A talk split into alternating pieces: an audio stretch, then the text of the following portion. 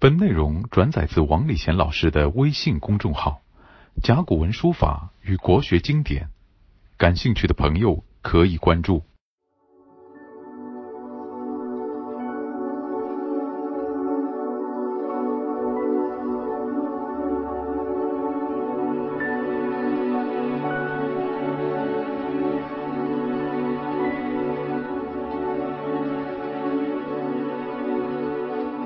呢，我们讲到公冶长啊，公冶长。下面这一段，子曰：“张文仲居蔡，三节早拙，何如其志也？”好，那么张文仲呢，他是我们孔子的同乡，鲁国人，而且是个鲁国的大夫。当时的人说这个人呢很有智慧，也就是为人处事啊。非常的有水平，那么孔子怎么说呢？他说：“平常有这样一桩事情，叫居菜，然后呢，三节早着，这样的话呢，说他为人啊有智慧啊，谈不上。那么我们一点点来解释。首先呢，就是臧文仲呢，他居菜，那居菜什么意思呢？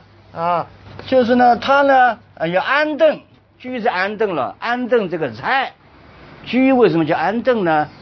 那么我们读过唐诗《白居易》啊，他呢在那个还没有发迹的时候，他自己呢就跑到当时的京城长安，想做一番事业啊，想有所建树的时候呢，他还没有名气了，于是乎他就把自己写的那些诗啊。订成一小本，去给当时的名人叫顾况来看，他希望顾况给他一个评价，然后呢，他借顾况的那个嘴呢，让自己呢能够社会上有所影响。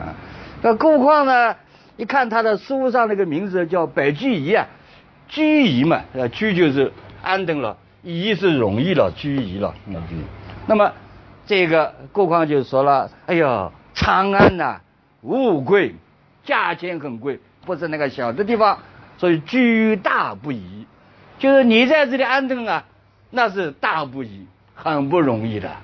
好，结果他看着他的诗，看啊看，一读到“离离原上草，一岁一枯荣啊，野火烧不尽，春风吹又生”以后呢，哦，这个诗写的很好啊。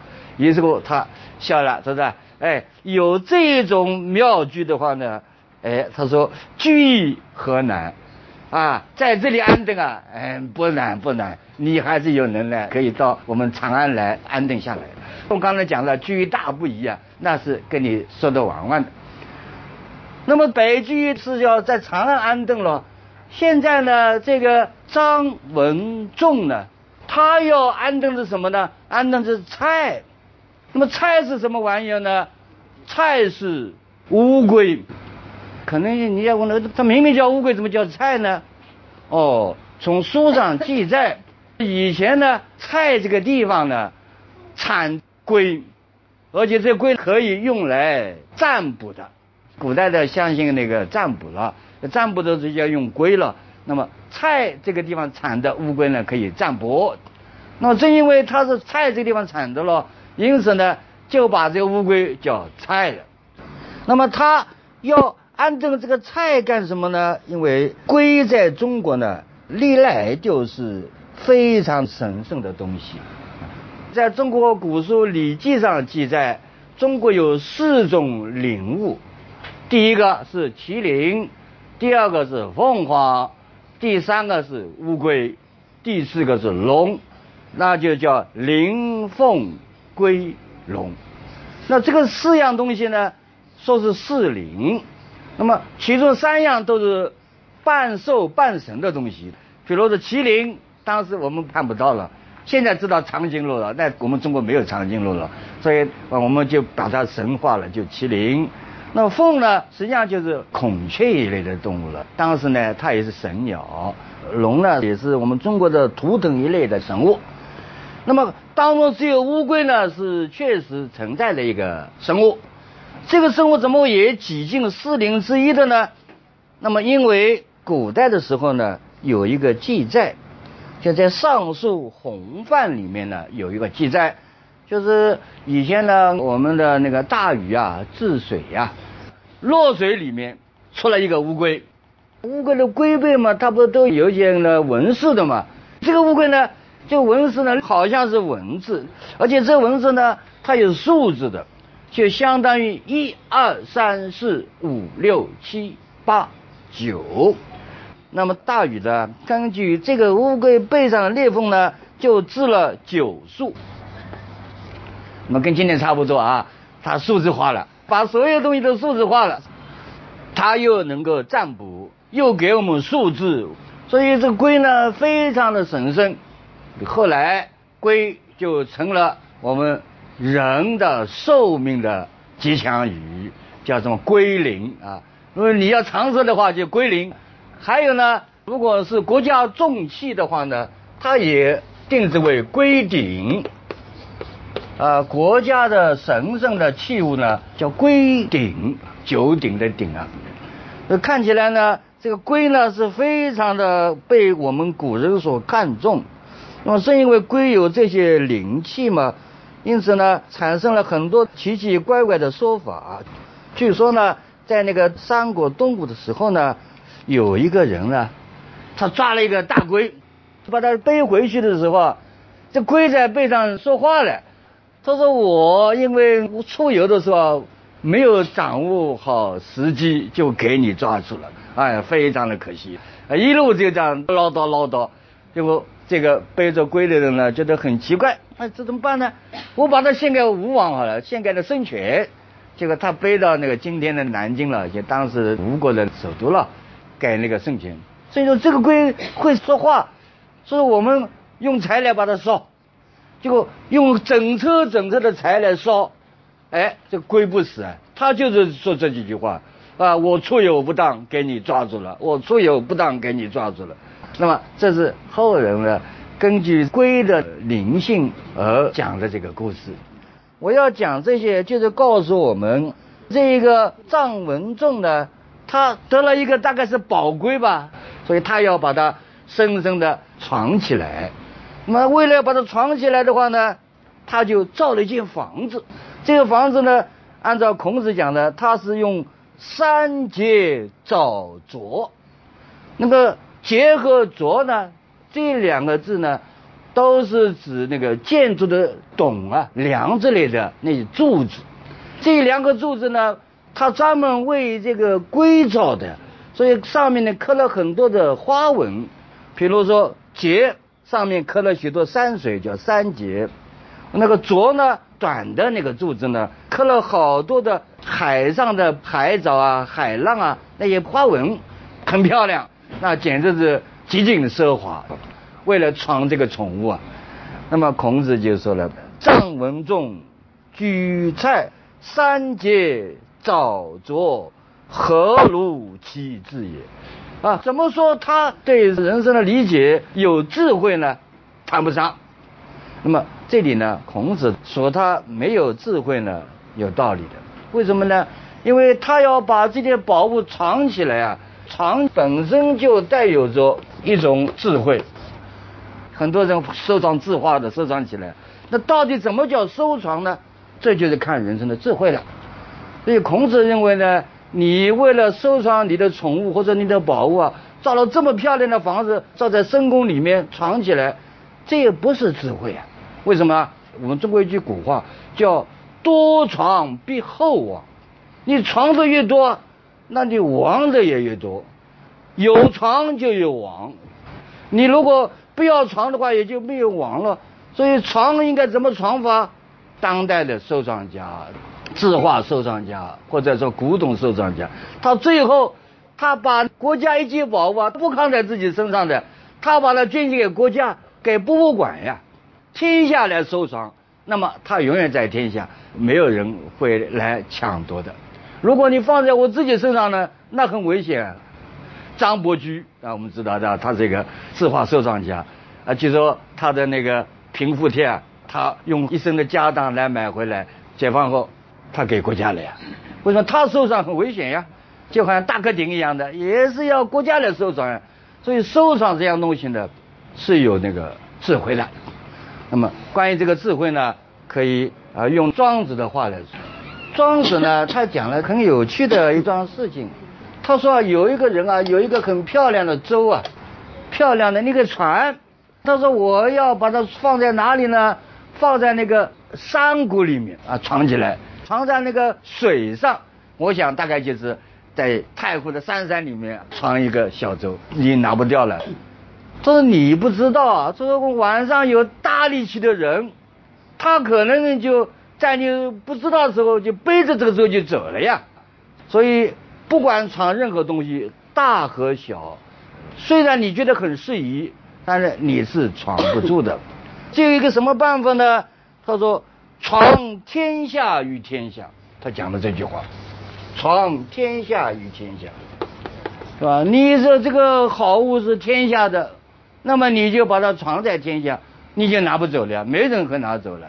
所以这个很有哲理的啊，这是庄子讲的话，就好像是你的平复贴，是我们中国文化的瑰宝，是我们全体中国人的东西。那你就给全体中国人去收藏好了，那就没事了呀。你藏着很危险，又给人家拿掉的。所以那个庄子呢就讲了这句话啊，我觉得非常的合理。关于这个床的智慧呢，这里我们还要说一说，还要说一说。说成什么呢？哎，有一次呢，有一个小偷啊，到一个人家去偷东西，这个人家的主人呢，房子呢没有关上。于是乎呢，这个小偷就进去了了。他跑进去一看，房子里面空空如也，什么都没有。他搞了半天偷不到东西，想出去了。这个主人呢没有睡着啊，他知道小偷来了。他说：“哎，小子啊，你走的时候跟我把门带上啊，把门带上。”啊。结果这个小偷怎么说？怪不得你家里面一分钱都没有啊，不明一文啊，你这么懒，门都不关。还要叫我小偷来帮你关门，所以你穷啊！啊，这个主人怎么讲？他说我没看岗，我用很多的精力赚了很多钱，把它收藏起来，让你偷了走啊！我才不干这个事了，是吧？这一篇有趣的说话呢，是在以前介绍过的叫《笑禅录》上面介绍的，就是从谈笑中呢，把这个禅理告诉大家。那么。这个就告诉我们，不闯就不失，你没有收藏就没有丢失啊，很有道理啊。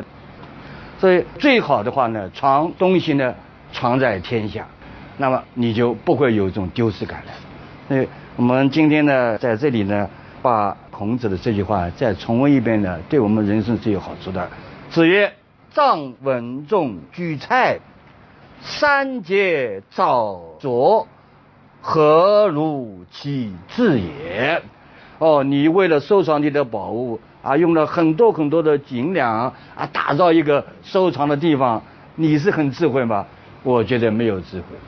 所以孔子他就说：“何如其志也？”好，接下来呢，孔子呢又讲了一段话。这段话呢，是因为他的学生子张所引起的。子张呢，又提出一个人物来，也是当时的一个重要的人物。这个人物呢，叫做令尹子文。子张要问孔子喽，令尹子文这个人怎么样？我们把它整个来念一遍。子张问曰：“令尹子文，三世为令尹，无喜色；三以至，无愠色。”就令尹之政，必以告新令尹何如？子曰：“忠矣。”曰：“仁以乎？”曰：“未之焉得仁。”这句话呢比较长，那么他有两个对话。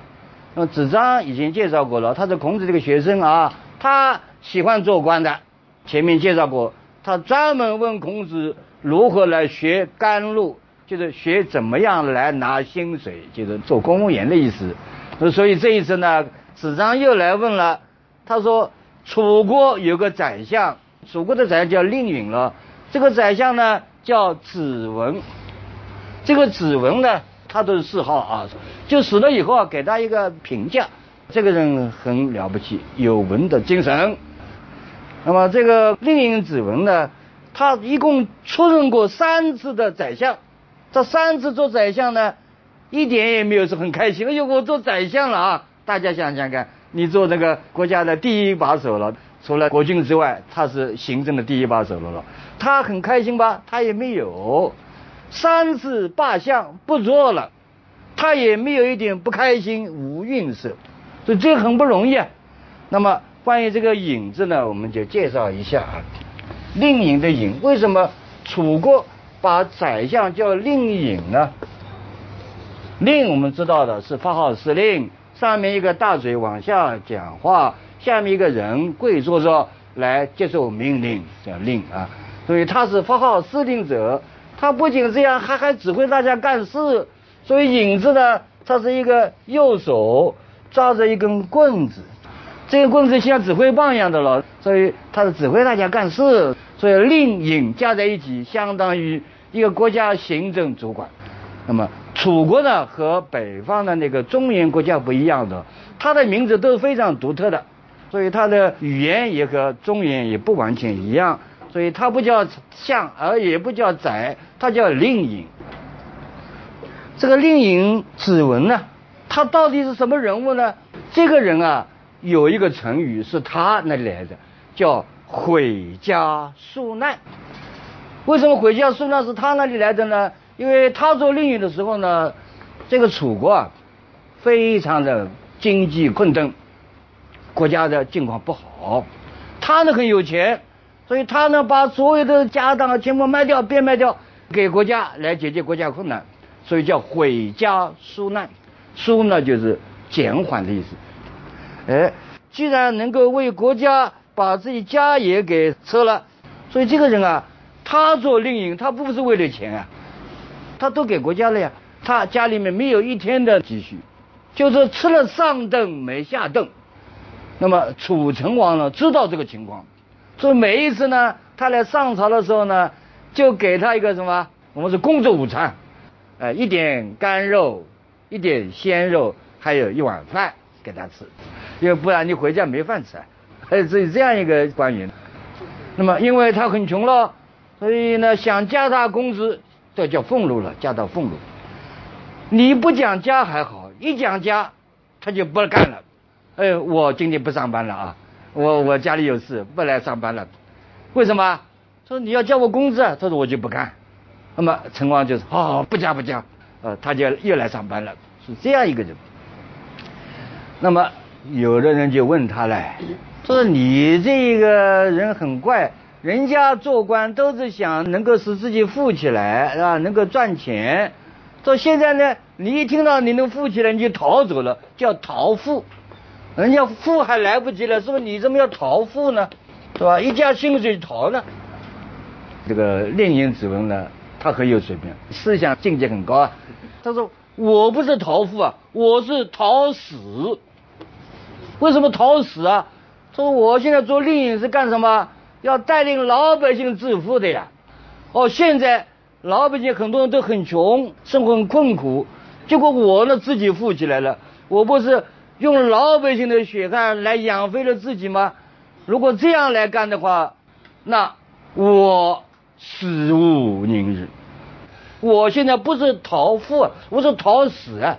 你不要加薪水，我就来；一加薪水，我就把我往死里整了，是？所以你还是不加薪水好。所以这个林颖啊很有水平，因此呢，他有过三次做宰相，三次都不做的经历。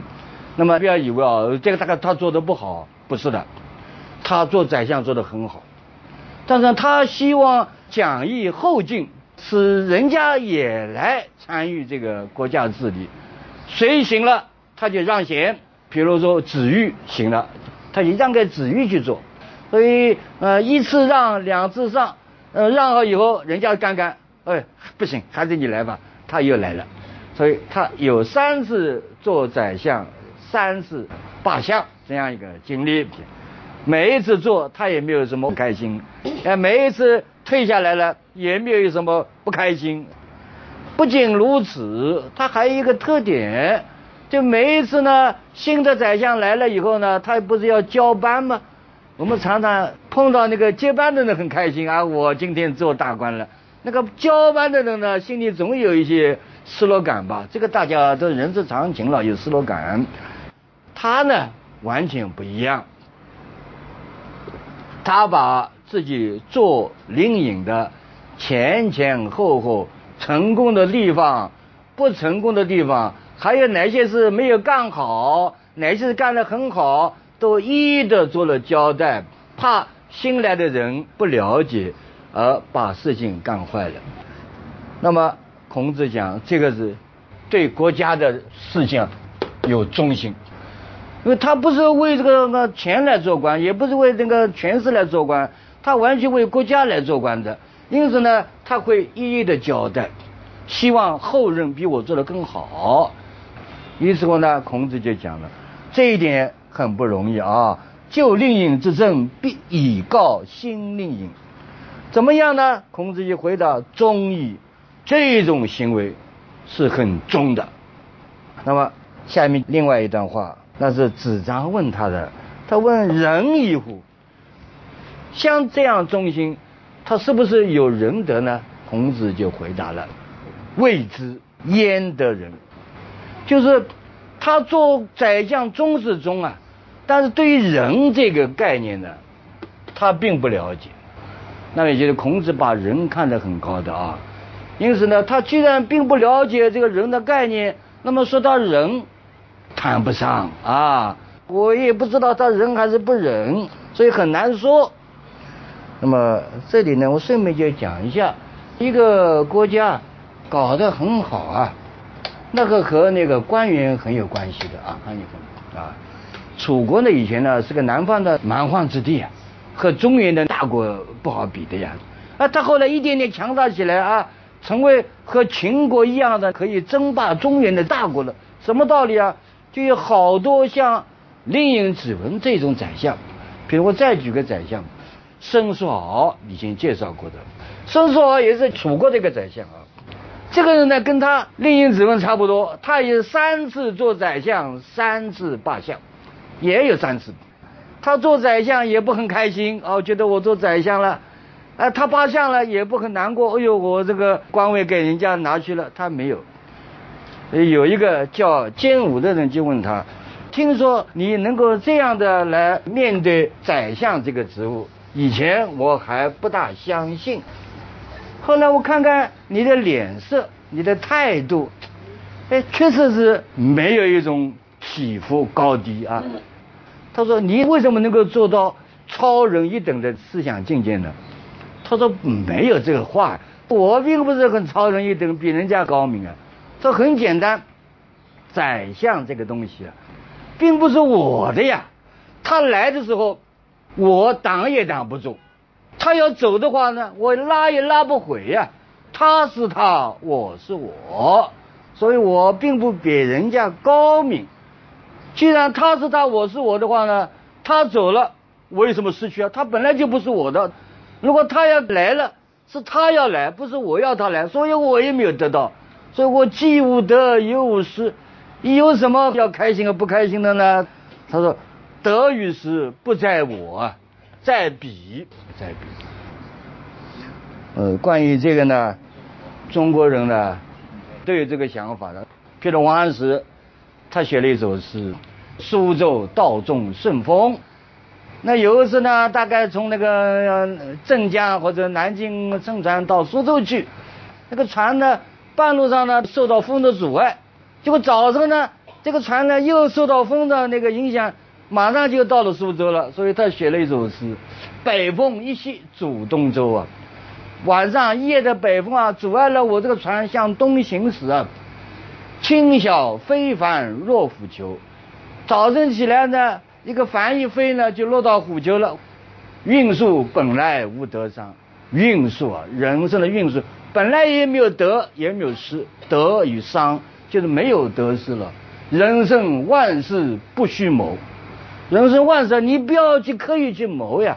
就好像申叔讲的，他要来我挡不住啊，他不来的话我也抓不回呀。同样是宰相，宋代的宰相王安石讲的“运数本来无得伤”，整个社会在运转没有得过失，人生万事不须谋，讲的很有道理。像这种诗，我觉得呢是带有禅理的诗，因此呢，我就翻了一下有禅理的话，啊，是禅宗的有名的话，说风来疏竹。风吹到疏疏的竹子林里面，风过而竹不留声。